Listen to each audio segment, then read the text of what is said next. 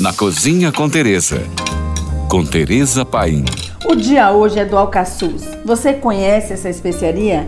Ela é uma raiz doce e agradável quando mastigada, além de ser famosa por seu poder expectorante. De onde vem? Ela é originária da Europa e do sul da Ásia e cultivada há milhares de anos desde o tempo dos antigos egípcios. É tão doce, tão doce, que por sua composição química é considerado cinco vezes mais doce que a cana-de-açúcar. Quando espremida, gera um suco preto, que é um refrescante aperitivo, mas ela adoça o famoso licor sambuca há muito tempo. E hoje também adoça cervejas bem famosas como a Guinness. É mesmo tão especial que pesquisadores de neurofisiologia o estão descrevendo como o sexto sabor, muito diferente dos sabores ácidos, amargos, salgados, doces e até mesmo do sabor umami, conhecido como o quinto sabor. Essa peculiaridade parece vir da mistura dos aromas anisados com sabores amargos, doces e ligeiramente salgados.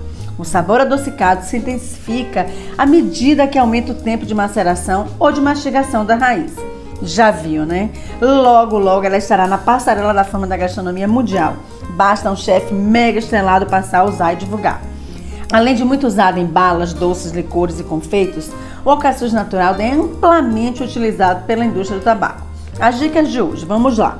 Assim como a fava de baunilha, os talos de alcaçuz podem ser reaproveitados, mesmo depois de serem usados em alguma receita. Basta lavá-los, secá-los novamente, mas não é festa no céu não, gente. Só dá para no máximo três usos. Polvilhe o pó em cima de uma carne vermelha marmorizada e leve ela na sua churrasqueira. O cheiro vai incendiar a sua casa e o sabor será o mais diferente que você já provou. Faça uma calda para regar seu assado de porco nesse próximo Natal e depois me fala, manda um post no Instagram. Por hoje é só, mais dicas me siga no Instagram, tá? Arroba Tereza Paim. Ou se você tem alguma pergunta, mande para nós. Fique agora com nossa deliciosa programação GFM.